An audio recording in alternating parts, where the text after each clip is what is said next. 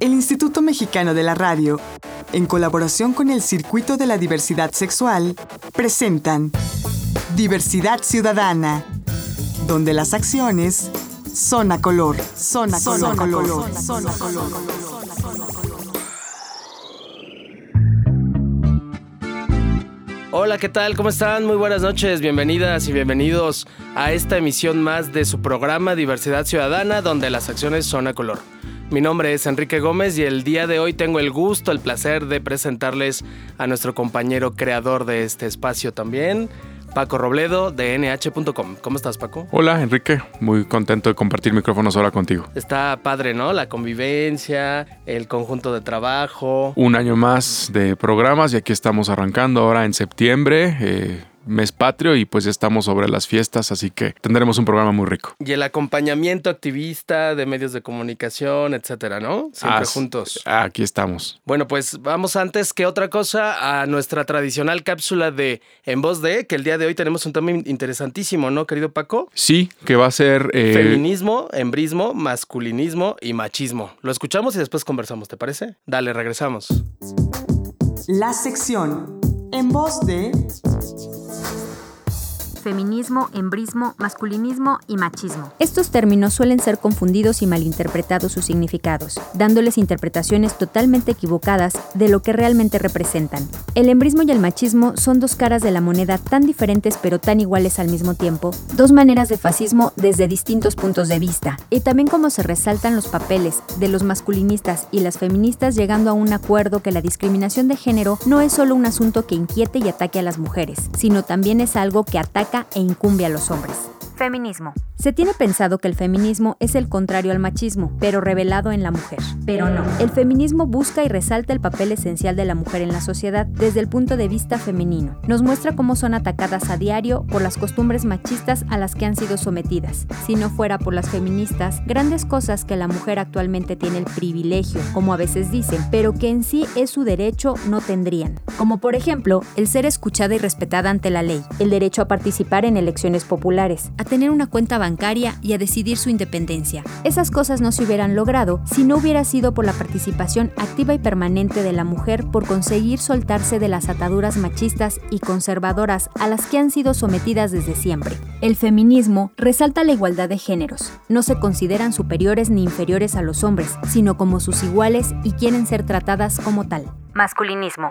El gran aliado de las feministas. Es una corriente masculina que también busca la igualdad de género, discutiendo cómo las mujeres son sometidas a prejuicios de género. Los hombres también son sometidos a tales prejuicios y que muchas veces sufren el abandono por la sociedad, ya que siempre se busca proteger a la mujer y al hombre dejarlo atrás. Como por ejemplo el cáncer de mama. Tiene cuatro veces más ingresos económicos para su estudio y prevención que el cáncer de próstata. Por el contrario, poco es tratado. También resalta cómo al hombre le impiden acciones, pensamientos, y opiniones sobre temas que la sociedad considera exclusivos para el género femenino. El masculinismo ataca las costumbres machistas a las que son sometidos, ya que los hombres y las mujeres son atacados y atacadas por la limitación de los géneros que hay en la sociedad.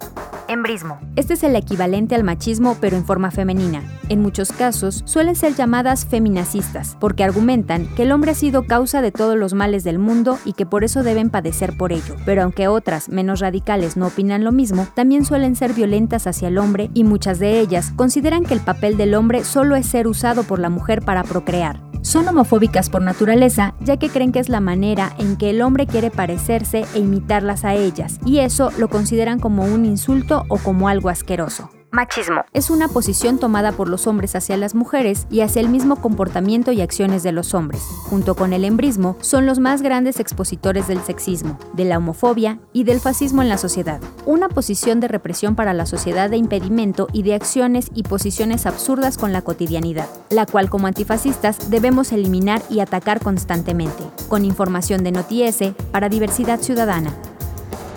Esto es Diversidad Ciudadana, donde las acciones son a color. ¿Qué les pareció la cápsula? ¿Qué tal, Paco? ¿Te gustó? Pues está muy arraigado el tema de cómo percibimos al hombre y a la mujer desde nuestra cultura judio-cristiana y quién es quién y quién debe estar en qué parte del hogar, proviendo, siendo proveedor, entretener eh, o qué hacer parte de, eh, en el rol de la familia y eso pues nos lleva a que para los que somos parte de la diversidad sexual, todos estos roles o percepciones, eh, estigmas se nos eh, se nos vengan encima siempre. Y muchas de esas terminologías las tenemos mucho en la cultura, ¿no? En la cultura de todos los días, pero también en las artes de la cultura, en este caso el cabaret. Y quería dar ese paso, querido Paco, para presentar a nuestro invitado del día de hoy, que es una de las grandes estrellas de la, de la farándula. Del cabaret mexicano. Del cabaret mexicano. Él es César Enríquez. ¿Cómo estás, César? muy bien, Enrique. Muchas gracias por invitarme aquí a su programa. Y este, y pues sí, vamos a hablar un poquito de cabaret y de todo lo que conlleva este tema, digamos que el cabaret está plagado justamente de eso, ¿no? De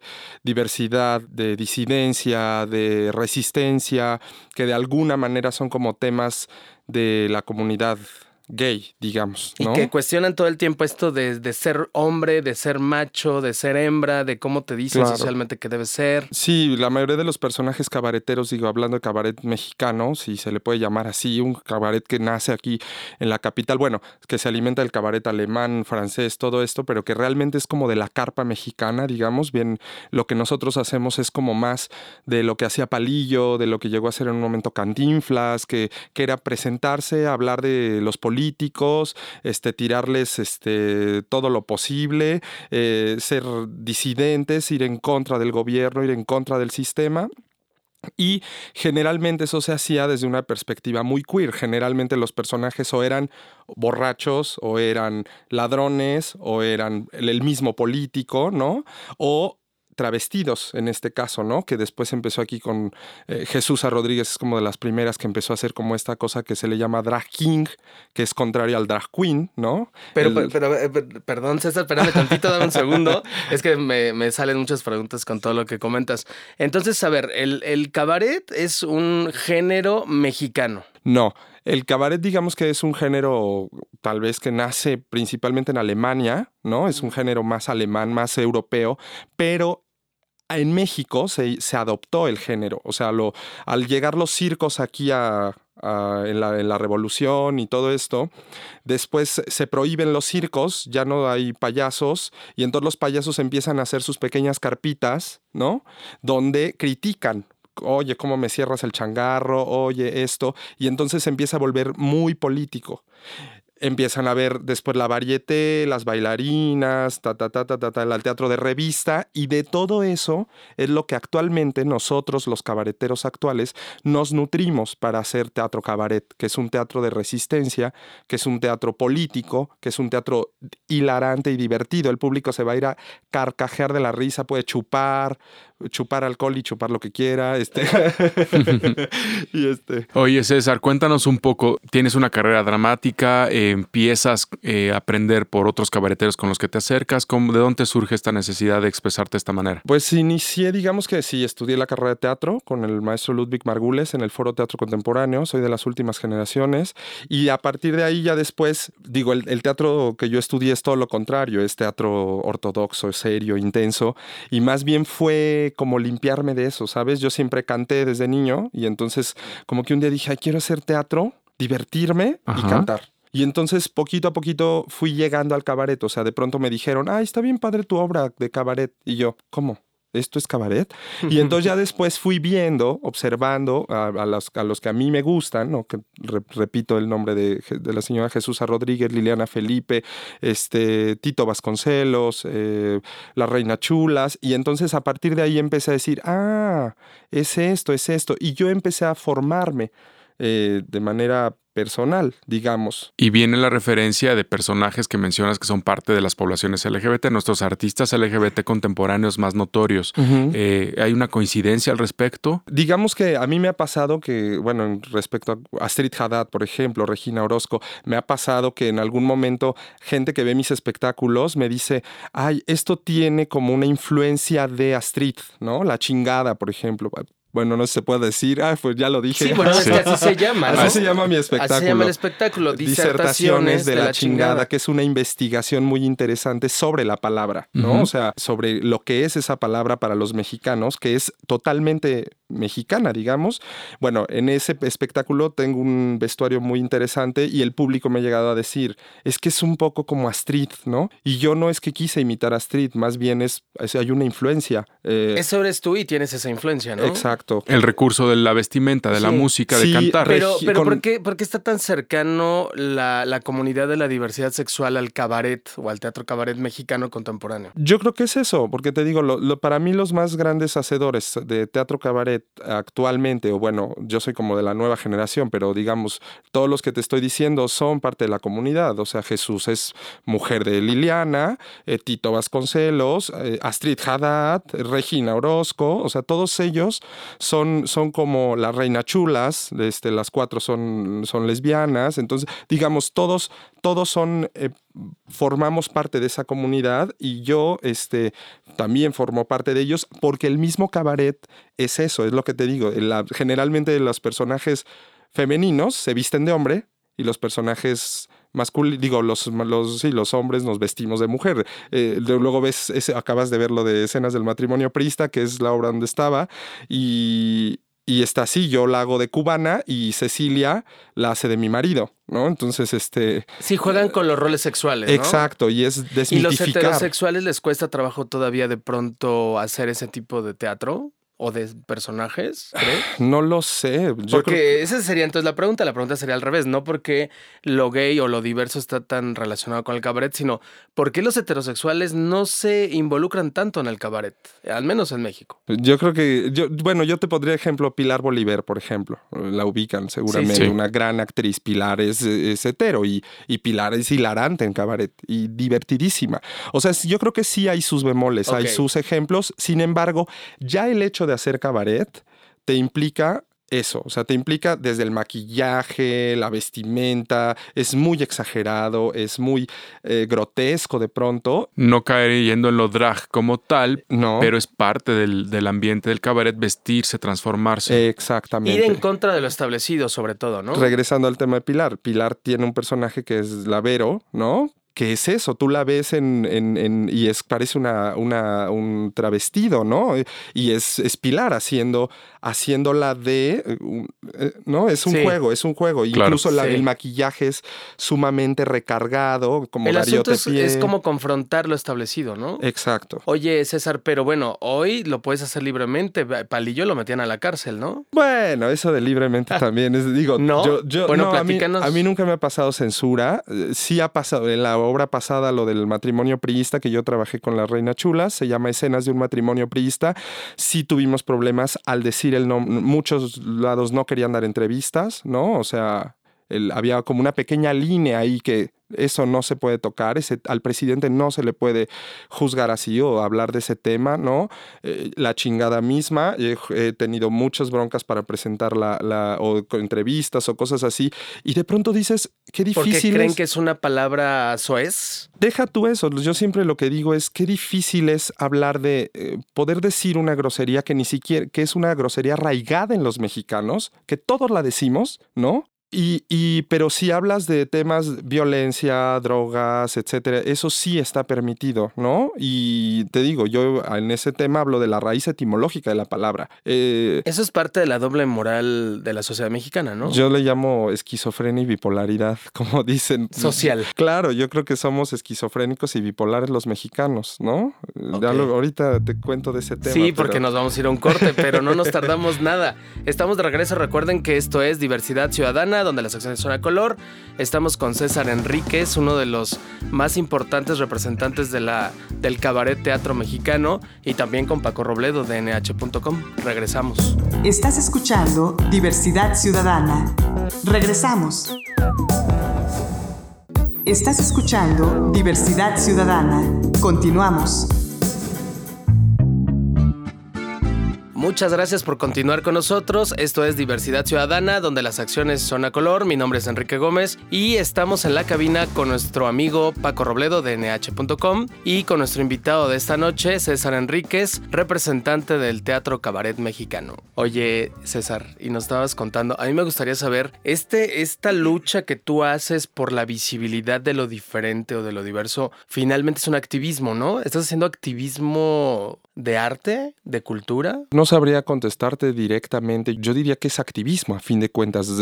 Ponerle ya a lo mejor el apellido me cuesta trabajo, pero sí activismo, en el hecho de que, como dices, presentar una obra de teatro que tiene, si no una, no es ningún mensaje, no es una moraleja, pero sí hay, el cabaret, dice Tito Vasconcelos, y lo dice con razón, es didáctico. Si hay una cosa de que mi obra tiene que pasar al público y el público tiene que caerle el 20, por lo menos de decir, órale, este es mi país, así estoy de jodido. Así eso soy yo. Eso, soy, exacto. Así actúo yo también. Yo creo que si eso pasa, o sea, no, yo no voy con la intención de que los 200 espectadores o 300 o 1000 o 50 te caigan en el 20, pero con que dos o tres salgan diciendo, oye, si es cierto, ¿no? Me ha tocado funciones que señoras me dicen, este, Cari, un personaje que tengo que se llama Caricia del Río y me dicen, Caricia tiene toda la razón, ¿no? Este, y ya es cierto, ya no voy a pasar mi vida planchando por data. Eso para mí es es activismo, porque de alguna manera sí estás trabajando con el público. Si hay un mensaje que quieres que llegue, si hay una, dar una vuelta de tuerca en la conciencia del espectador.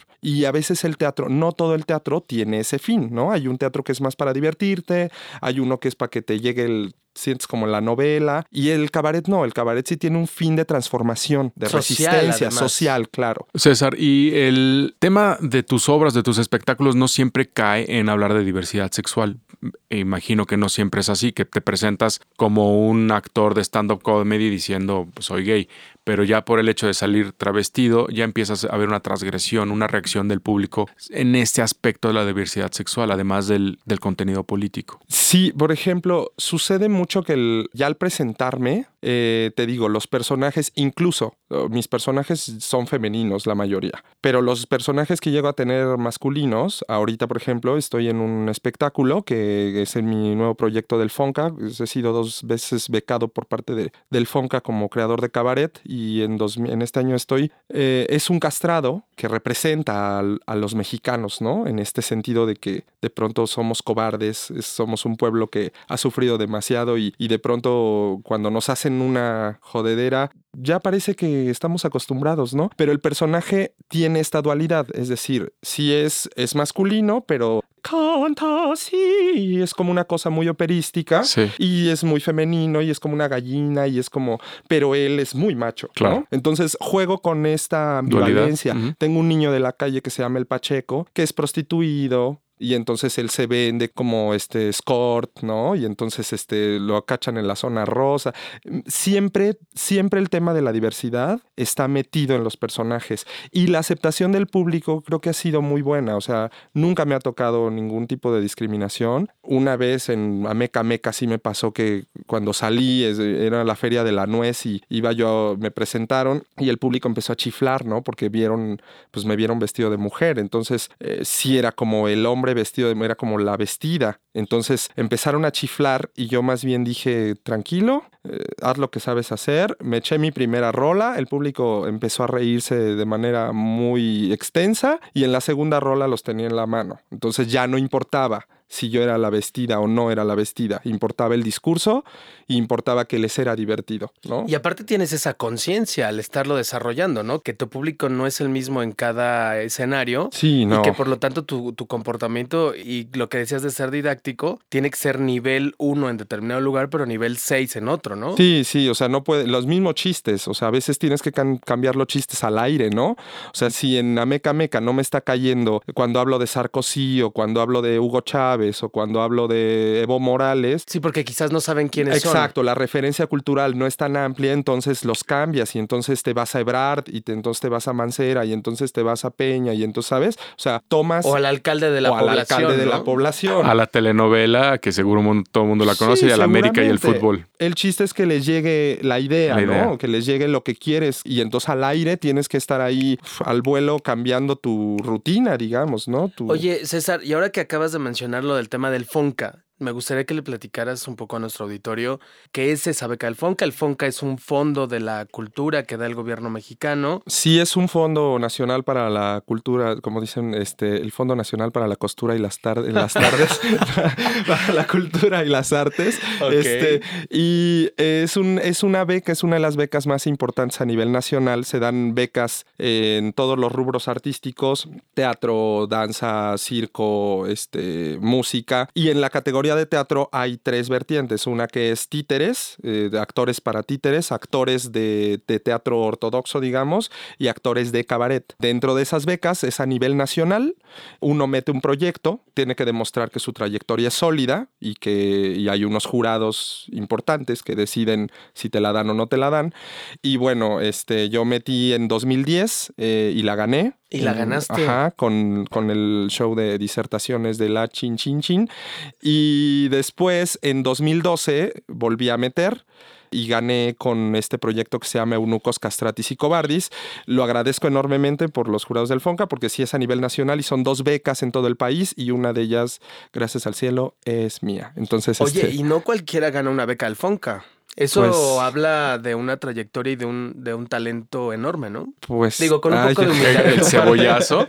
No, bueno, de verdad, o sea, a mí, a mí sí me parece que hay que subrayarlo, porque sí tenemos un invitado que además de que es abiertamente gay y que hace activismo gay dentro de la cultura y del, del arte mexicano y es contemporáneo, bueno, pues tiene la oportunidad de alcanzar un, un crédito de estos que me parece que no es poca cosa. Sí, no, digo, digamos. Y que lo estás aprovechando además, porque todo el tiempo estás en escena, ¿no? Sí, sí, ahorita acabé de terminar, ahorita terminé también una temporada con una compañía que se llama Circo de Mente, un espectáculo que se llama Arizona, hice circo con cabaret, eh, me- eh, querían el payasito de siempre y les dije, no, yo no soy payaso, hago cabaret, ¿les gusta o no? Me dijeron sí, y entonces metí e hice una vestida intergaláctica divertidísima que se llama Nina y este, y salgo con unas pelucas gigantes, así está muy padre, y ahorita lo de mi unipersonal que se llama Eunucos Castratis y Cobardis, que es este una historia muy divertida. Hago tres personajes en escena, un querubín, una monja y un castrado. Son tres personajes sin huevos. Hay un juego ahí de palabras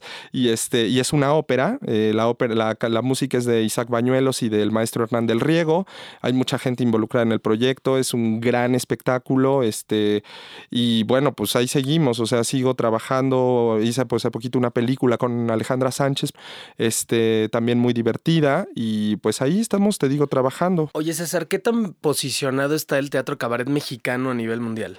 Yo creo que actualmente ya hay una influencia muy importante. O sea, eh, el otro día creo que te comentaba que em, me vinieron de Estados Unidos a hacer una investigación eh, sobre mi proyecto de disertaciones y, y les encantó. Y entonces lo llevaron y ahorita anda por San Francisco que ve que este, andan hablando de mi trabajo. ¿Le vendiste los derechos para que alguien más lo presentara o te No, van a no, llevar? No, no, o sea, les interesó la investigación, les interesó como lo que te decía, como, como la palabra chingada es tomada aquí en México y a ellos les pareció muy interesante. Entonces decían, ¿cómo se, los, ex- cómo se lo explico a los, a los gringos? ¿Cómo se lo explico a los quebecuas, Canadienses, ¿no? A los a los canadienses. Entonces llevaron mi investigación, se Sí. llevaron partes de mi obra en video y con eso están dando conferencias y de performance en allá. El otro día hasta les dije, oye, pues si andas hablando de mi trabajo, pues invítenme, ¿no? Pues claro. A- ahorita ¿Y parece qué ser que- posibilidad hay de que, te, de que te vayas a una gira internacional? Pues estaría buenísimo, apenas estamos hablando ahí ahorita para ver si podemos ir en 2014 justo a Canadá y este y te paso a Nueva York, estaría increíble, pero la idea es, te digo, sí es, yo sí veo que incluso Argentina, que tienen muy buen teatro cabaret también, que ahí es como más café concert le llaman, eh, están muy interesados en, en lo que se está haciendo en México, ¿no? Porque sí es un humor muy pro, digo, los mexicanos todos sabemos que somos divertidísimos, Claro. entonces hay como un humor muy propio, un humor muy Muy negro. peculiar del, Sí. de México, ¿no? Y entonces sí les interesa. Hace rato decías eh, el cabaret alemán, el cabaret es distinto. El cabaret francés es más de burlesque, más se encueran, más es dominatrix, más sexual, más así. El alemán es, es- sí es hay una crítica más ruda, es más el actor, no hay tanto un personaje. Y en México sí el cabaret es, eh, es eso, es un personaje, es risa, es irte a tomar una copa, es crítica social, es activismo, es queer, ¿no? Muy, muy queer. Toda la parafernalia. Eh, septiembre, octubre, ¿cómo van a estar tus presentaciones? Pues ahorita estamos todavía amarrando unas fechas en el Teatro Bar El Vicio. Este septiembre, finales de septiembre, me voy al encuentro de Teatro de Tijuana, este, también a presentar lo de Eunucos Castratis y Cobardis. Y parece ser que nuevamente hay fechas en noviembre en el Teatro Bar El Vicio. Esto es en Madrid número 13, Coyoacán. Si no, de todas maneras, mi Facebook es César Enríquez Cabaret. Repito, César Enríquez Cabaret. ¿Con Z? Eh, César Enríquez con Z, sin H, y Cabaret como como se oye, cabaret con C de casa. Este, ahí me buscan, soy el único que anda. Igual me puede buscar en YouTube. En YouTube encuentras como César Enríquez Cabaret y ahí vienen un chorro de videos de mi trabajo.